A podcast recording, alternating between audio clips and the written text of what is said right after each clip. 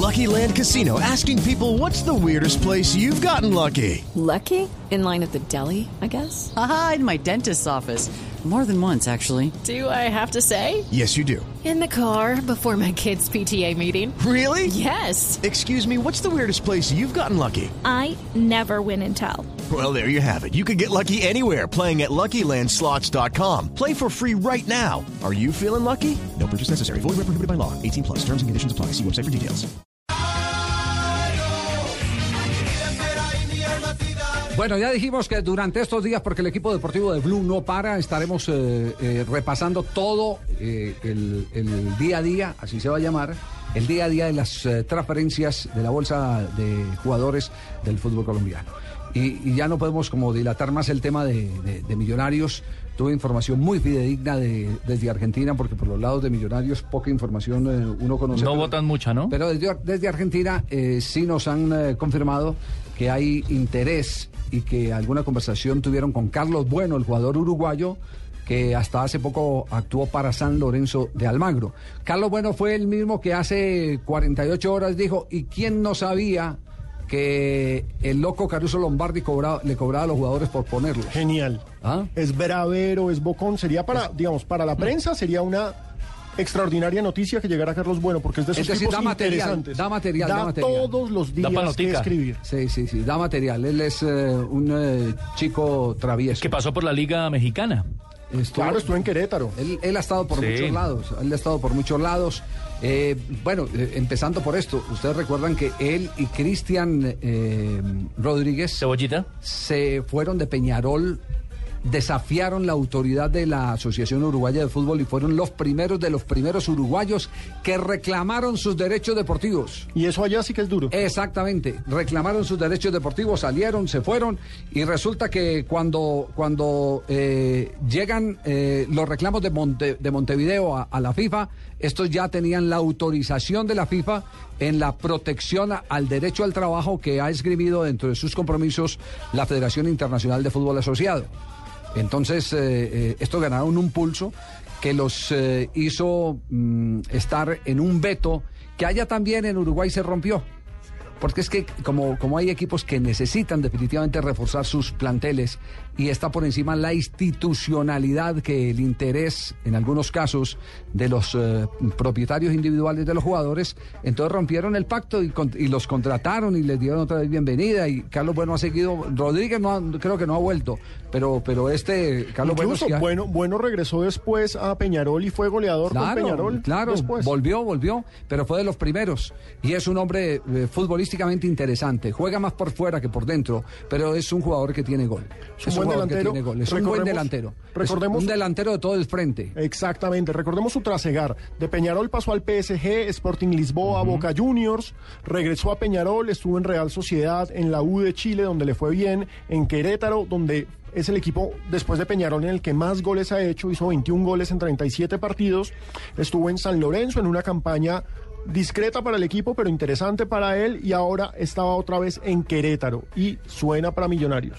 Él, él, eh, eh, es, es una alternativa para Millonarios. No sé si esa alternativa tiene que ver de pronto con los negocios que ha hecho Millonarios con, con el Querétaro. 122 goles en ese ser. recorrido que usted acaba de nombrar. Nada 122 más. goles. 122 goles. 122 goles acaba de hacer la cuenta. Ese es uno de los candidatos, de los candidatos a Ese es firme, ese es bueno. Es un candidato Un buen refuerzo. interesante. Yo creo que para el medio colombiano, eh, ¿cuántos años tiene? ¿Usted tiene ahí la, Sí. la edad de, de- de Carlos Bueno? Carlos Bueno. Sí, ¿cuántos 32 años años, Javier. 32 años. El 10 de mayo de 1980 nació. Apenas está madurito para actuar en el fútbol colombiano. Para el nivel Para colombiano es perfecto. Sí, sí, sí. Es un jugador que en Colombia puede marcar diferencia con lo último que hemos visto en materia de delanteros eh, en el balompié colombiano, eh, que, que no es culpa de lo que produce la tierra, sino que es que lo que produce la tierra rápidamente se está vendiendo. Lo bueno se va. La Inmediatamente buena se producción está tiene, vendiendo. tiene demanda. Eh, de- casi todos se están recalando en el fútbol mexicano, que se está enamorando de esos jugadores rápidos, eh, pimentosos, eh, eh, así medio... Chispositos, medio dijo. chi- Chispositos, como dice Juan José Peláez, y, y esos jugadores no están durando en nuestro medio. Sí. Todos están saliendo. Que entre otras cosas, esa es la promesa que ha hecho, entiendo, el Deportivo Cali, de no salir de más jugadores y poderlos tener eh, en nómina. Pues yo tengo entendido que esa es la propuesta de Leonel, la apuesta de explotar ese equipo sub-19 que Esa acaba de salir campeón nacional. Sí, sí, si esa meta se la, se la eh, prometen a la afición, seguramente que la afición va a entender eh, el que no lleguen títulos, pero el que sí lleguen buenas presentaciones y que se vea un futuro a, a corto a- y mediano plazo. Y que, entre otras cosas, eso no es ningún invento. eh, ya eso lo alcanzó a hacer en alguna oportunidad en Milán de Italia. De los años 70, 80 más o menos, ellos salen campeones, el Milán de Italia sale campeón, Gianni Rivera era uno de los, eh, el Bambino de Oro era uno de los, eh, de los directivos del equipo, sale y, dicen, salimos campeones, pero con esta nómina no podemos continuar, esta es una nómina de jugadores que ya cumplieron su ciclo, y entonces empiezan a- a decirle a la gente, traemos de las divisiones inferiores una oleada, una renovación. Y hoy la historia del Milán, así sea con la chequera de Berlusconi o como sea, la historia del Milán después de esa época a hoy tiene ya muchas estrellas eh, colgadas para contar dentro de, los fuertes de. Europa junto al Real Madrid. Es- Y para es ese el- Deportivo Cali Javier suena al Choronta Restrepo. Sí, pero ya vamos a ir a ese, a ese Claro. tema, ya vamos a ir a ese tema porque vamos a repasar qué hay de millonarios en este momento entonces en materia de entrada y salida de jugadores. La única contratación real, el único nombre firmado es el arquero Robinson Zapata, quien Rufai, llega, sí. exacto, llega a reforzar una línea de arqueros que tiene a Luis Delgado y que el próximo año tendrá la recuperación de Nelson Ramos. Yo, yo tuve la oportunidad de hablar eh, eh, con el técnico eh, extra micrófono y le preguntaba justamente por eso, bueno, va a llegar Rufai y qué va a pasar con Delgado, va a llegar a ser titular y me dice, no, pues el titular es, Es Delgado. indiscutiblemente Delgado. En el momento que dé la papayita, pues está Rufai y eso tal vez por lo de la lentitud, tal vez porque no está en plenas condiciones y el torneo de la Copa Libertadores no da campo, no da tiempo para tener en plenitud de condiciones a Nelson Ramos, ¿no? Por eso se... se ¿Qué más se mueve millonarios a esta hora? El millonario ya sabemos, eh, se van Vázquez y Cosme para México, precisamente para el Querétaro. Para el Querétaro. Y- ya ahora entiende el por qué puede haber alguna cosa con. Ahí va la con- vuelta. exactamente. Ahí va la vuelta. Bueno. Y están, esa sí me la contaron, supuestamente Román Torres se iba a ir para Brasil, Que pero lo- están renegociando. Sí, sí, sí. ya- Porque la verdad sí es importante que se quede. Y en el caso de Johnny Ramírez, Johnny lo dejó muy claro. Exacto, ayer habló acá. Ayer habló acá, eh, estuvo con nosotros eh, en Blog Deportivo. Johnny Ramírez dijo, yo tengo contrato que cumplí hasta el 31, quedó libre el 31 de diciembre, espero que no me veten. Fue claro en eso. De frente. Que no me veten. La gente de Millonarios ha llevado una posición seria. El presidente de Millonarios, el señor Gaitán, ha llevado una posición seria. Puede que no nos gusten muchas cosas de las que hace él, eh, al que todavía se le ve el empaque de, de gomoso y de gomelo, eh, pero, pero eso sí, eh, va por la línea que es en materia del respeto de los derechos de los jugadores y eso es muy bueno. Eso hay, hay, hay que avalarlo y en ese sentido hay que, hay que eh, decir que tiene toda y, y la absoluta razón.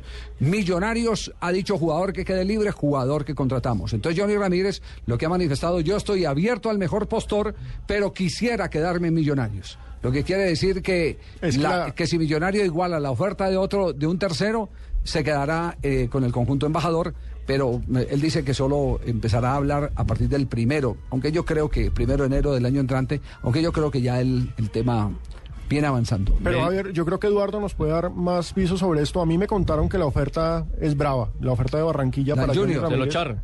es dura, que es una Sí. gran, gran oferta.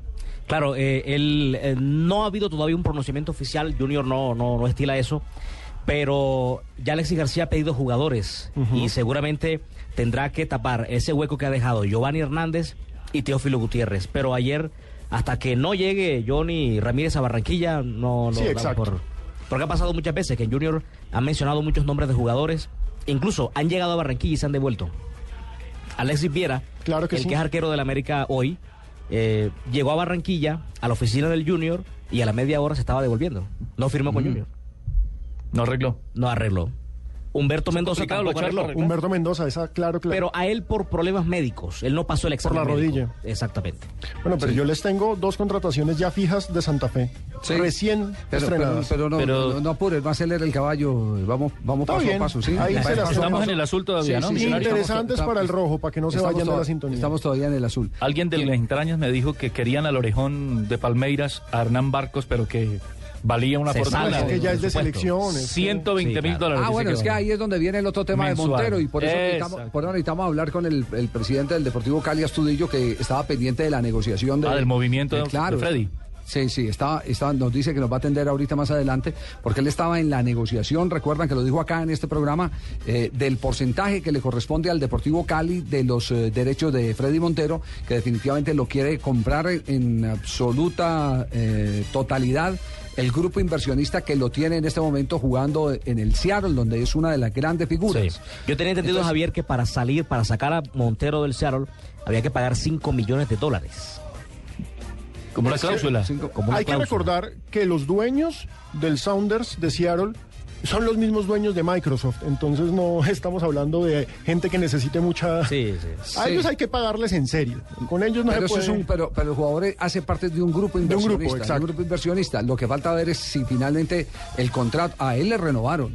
El contrato de renovación que alcance tiene. ¿Por cuánto tiempo es ese, ese contrato de renovación? Y tiene- 59 goles tiene. Ahora uno tiene, puede, uno tiene una puede figura soñar. en Estados Unidos, Javier, qué pena, y es que él es jugador franquicia. Ah, sí. Él es el jugador insignia de de, la los MLS. Seattles. Exactamente. Claro, es el jugador franquicia. Para, de la para que la gente entienda, eh, cada equipo tiene oportunidad de contratar la base de su plantel, pero la liga le otorga la posibilidad de un jugador triple A. Eh, Montero es el triple A. Exacto. es uno de los Y se lo como- ganó a punta como- de goles. Como De goles, Beckham sí. fue el triple A, por ejemplo, de, de- de los Del Galaxy o Thierry Henry o, o Juan Pablo Ángel en su Ángel. momento, exactamente. Entonces, entonces, ¿cómo funciona el asunto? El asunto es que usted contrata y tiene unos topes salariales, pero la federación, la liga, como si fuera aquí la división mayor del fútbol profesional colombiano, le dice, listo, nosotros tenemos este jugador para ofrecerle eh, hasta este precio. De ahí en adelante nosotros no lo podemos subsidiar y entonces el, equipo se abroga el derecho de decir, pues yo tengo con qué pagarlo, deme, deme ese cupo económico que yo pongo el resto de la plata. Y así es que contratan las grandes figuras, como el caso, por ejemplo, de, de David Beckham. Y Montero está en esa línea. De manera que lo de Montero es. Es muy costoso para Millonarios. eh, Tienen buen gusto los eh, directivos. de Sí, es un delanterazo. Tienen buen gusto. 59 pero- goles Pero tiene. uno, uno en el buen gusto, yo a mí no me gusta pasar por una vitrina y preguntar eh, por unos zapatos Pierre Cardin cuando no tengo dinero para comprar los mocasines de San Andresito. pues. Sí, Pero ojo, Javier, le tengo una. Hoy estuve en Bogotá, Montero. ¿Sí? Estuve en Bogotá, claro, viajaba para San Andrés de vacaciones. Ahí tiene pues. Entonces, atentos los seguidores de Millonarios porque aquí tendremos más noticias del conjunto embajador.